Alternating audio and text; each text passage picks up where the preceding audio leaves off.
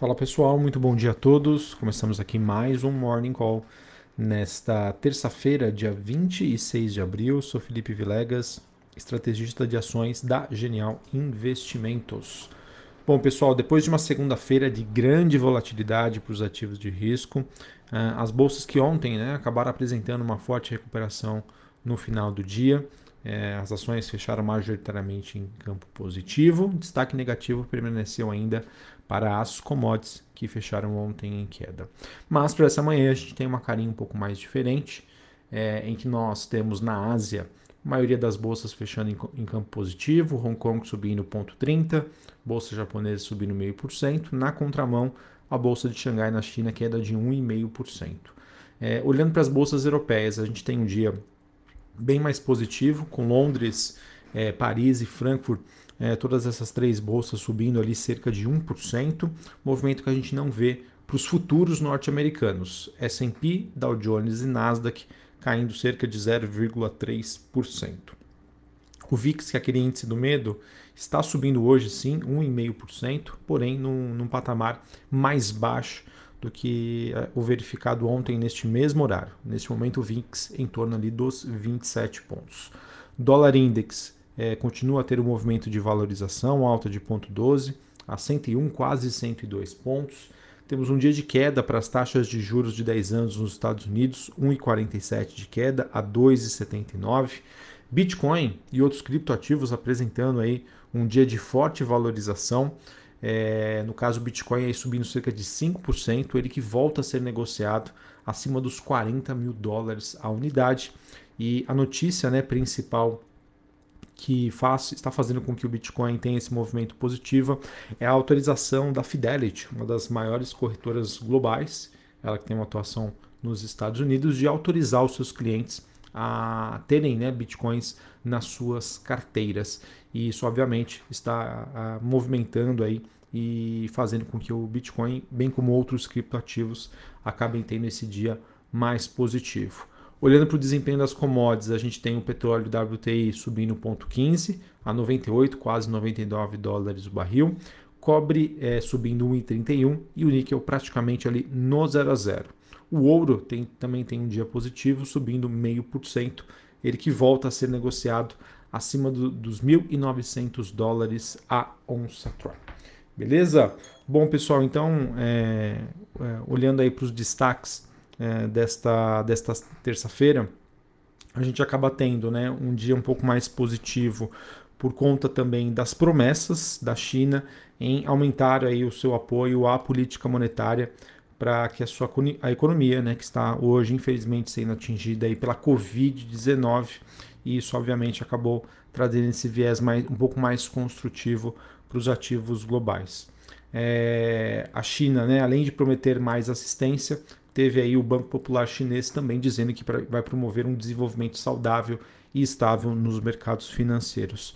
Vamos acompanhar, pessoal, porque essa, essa questão aí envolvendo China, sinalizações de estímulos, já acontece há bastante tempo e a gente não tem nada ainda é, de muito significativo para que o mercado entenda que aquela promessa né, de uma entrega de crescimento do PIB para 2022 por parte da China em torno dos 5,5% vai ser atingida. É, destaque também hoje né, para a divulgação dos dados de balanço corporativo nos Estados Unidos. Após o fechamento do mercado, a gente tem os dados do Google e da Microsoft, é, além da, da, do Facebook, né, que agora é Meta, Amazon e Apple, que vão divulgar os seus resultados ao longo desta semana.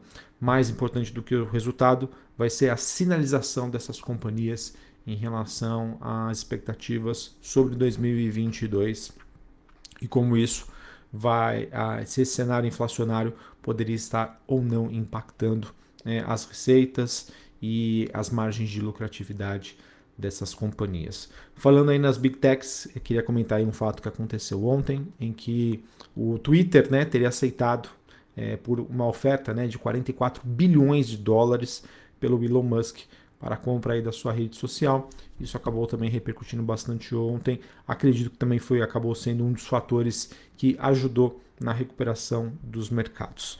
Assim, pessoal, a gente segue nessa segunda-feira sem grandes novidades relevantes no cenário. a volatilidade sim, ela deve continuar, apesar dessa, dessa reação positiva, né, até contrariando o que a gente estava observando ontem nas aberturas, nas aberturas dos mercados. É, é, no caso, eu mantenho ainda, pessoal, meu viés negativo, mas a gente tem que considerar o que? A posição técnica. É, posição técnica, pessoal, é no sentido de que nenhum ativo, nenhuma classe, é, nenhum índice, ele sobe ou cai em linha reta. Né? Então, os mercados eles têm uma, uma direção e o que, o, o que a gente sempre comenta que o que é saudável é que esse movimento, esses grandes movimentos, eles aconteçam em zigue-zague. Então, por mais que a gente tenha, né, que eu tenha um viés negativo para 2022, que todo investidor deve manter a cautela, que a gente deve ter aí dias de volatilidade, dias em que o mercado se apavora e, e cai bastante, mas no dia seguinte nada muda e a gente tem essas correções, esses movimentos positivos. Então, acho que é importante que vocês estejam atentos a isso. E quando a gente reforça aqui para vocês um, um, cenário negativo, de vocês escolherem né, se, querem, se querem ou não estar presentes no mercado, é de entender que cada dia vai ser um dia e as coisas não necessariamente elas vão seguir um, uma, um raciocínio lógico sobre o que nós temos de contexto macro e o que vai estar sendo precificado nos ativos, tá? Então, se você quer fazer parte disso, a gente sempre comenta aqui, as oportunidades elas acabam surgindo todos os dias. Agora, se você acaba tendo um perfil um pouco mais conservador, não quer fazer parte dessa turbulência, você deve então buscar uma carteira diversificada. Não tenha medo de ser conservador, principalmente aqui no Brasil, que você tem uma taxa de juros é, a quase 12% e que pode chegar a 13% ou mais é, que vai te dar um retorno extremamente atrativo olhando aí apenas para a renda fixa. Então, novamente, tudo é uma questão aí de escolha e que você entenda né, que esses movimentos eles não são direcionais, eles não acontecem em linha reta, correções eventualmente devem acontecer, como é o que está acontecendo agora no curtíssimo prazo. Daqui a pouquinho, amanhã ou na semana que vem, o mercado muda a narrativa e as coisas mudam de novo. É assim que funciona o mercado financeiro. Beleza?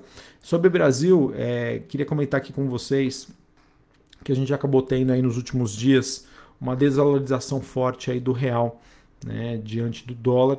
É, e isso, pessoal, acaba sendo aí um pouquinho da, dessa tese que a gente vem comentando aí com vocês, de que pode ser que esteja mudando no mundo né, essa, esse posicionamento mais forte em commodities e que a gente pode começar a ver daqui para frente uma certa realização desses ativos, tá? Como já vem acontecendo.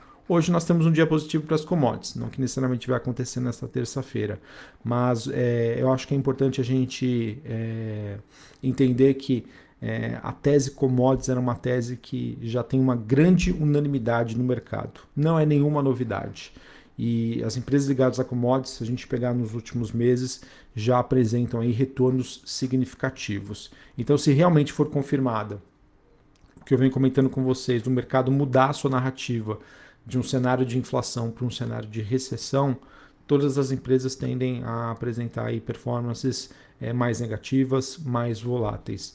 Então, por que não né, começar a realizar sua posição de ganhos que você tem em commodities, ter mais cuidado, tá? Não é porque as, as, as ações ligadas às commodities estão caindo que isso significa ser uma grande oportunidade. E o que a gente começou a ver ontem, né, é, que já acontece há algum tempo e a gente vem comentando aqui com vocês, é do mercado talvez focando mais aqui para o Brasil nas empresas domésticas, tá? nas ações ligadas à economia brasileira.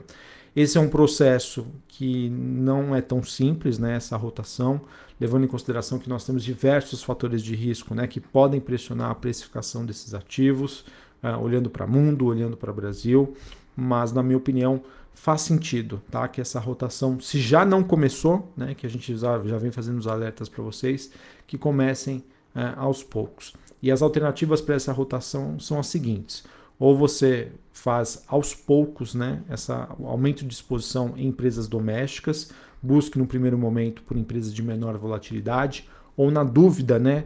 É, realizando lucro em commodities é, deixa aí numa reserva de emergência, de liquidez, né, num CDB, num tesouro direto, enfim, para que você consiga ter essa remuneração sem necessariamente estar é, com dinheiro totalmente ali em caixa, sem nenhum tipo de rendimento. Tá bom? Então acho que isso é bastante plausível aí neste momento para 2022. Realização de commodities, entrada aos poucos em empresas domésticas, entendendo seu perfil, apetite, setor, maior ou menor volatilidade, ou se não, é, ter a renda fixa aí como sua aliada frente a esse ano de 2022 que é super difícil, que vai ser aí super difícil. Sobre o Noticiário Brasil, a gente teve aí recentemente o governo lançando um novo pacote de medidas para renovar cerca de 87 bilhões de reais em linhas de crédito para pequenas e médias empresas e habitação popular. Tá? Também é esperado que o Senado finalize a votação da extradição do, do Pronamp, principal instrumento aí do pacote que teria o potencial de gerar 50 bilhões de reais em novos créditos. Olhando aí, aproveitando também o cenário corporativo, a gente teve aí o Tribunal de Contas da União marcando para o próximo dia 18 de maio a retomada do julgamento sobre a privatização da Eletrobras. O, além disso, né, a gente teve a divulgação recente do Banco Central Brasileiro, que voltou a, a divulgar números né, em relação à economia brasileira. Ele divulgou que ontem é, os saques das, da, da poupança somaram aí cerca de 15,3 bilhões de reais no março, em março, né? Ou seja, a maior retirada aí para o um mês na série histórica desde que ela começou a ser compilada, mostrando que esse cenário de inflação né, está forçando aí o brasileiro a desinvestir para que ele consiga aí pagar as suas contas e de certa maneira aí manter aí o seu padrão de vida. Uh, falando ainda um pouquinho mais sobre é, o noticiário corporativo, a gente teve aqui como destaque a PetroRio, ela que obteve a licença do IBAMA para a perfuração dos novos poços aí do campo de Frade, a companhia que mobilizou então a sonda Norb 4 para iniciar essa campanha de revitalização do campo de Frade nos próximos dias. Na minha opinião, notícia positiva para a PetroRio, porque expande a possibilidade de aumento de produção por parte da companhia. Certinho? Bom, pessoal, acho que era isso que eu tinha para trazer para vocês. É, acabei não comentando aqui, mas em termos de agenda do dia, é, nós temos aqui no Brasil, é, às 8h30, o Banco Central volta a divulgar a pesquisa Focus, com as expectativas do mercado sobre taxas de juro, câmbio, inflação, entre outros. É, nos Estados Unidos, às 9h30 da manhã, a gente tem pedidos de bens duráveis e às 11 horas é, dados de confiança do consumidor e vendas de casas novas. Tá? A gente tem também é, a temporada de balanços aqui no Brasil, que aos pouquinhos começa a ganhar atração. Hoje, após o fechamento do mercado, nós temos aí a Neo Energia divulgando os seus números. Um abraço a todos, uma ótima terça-feira para vocês e até mais. Valeu!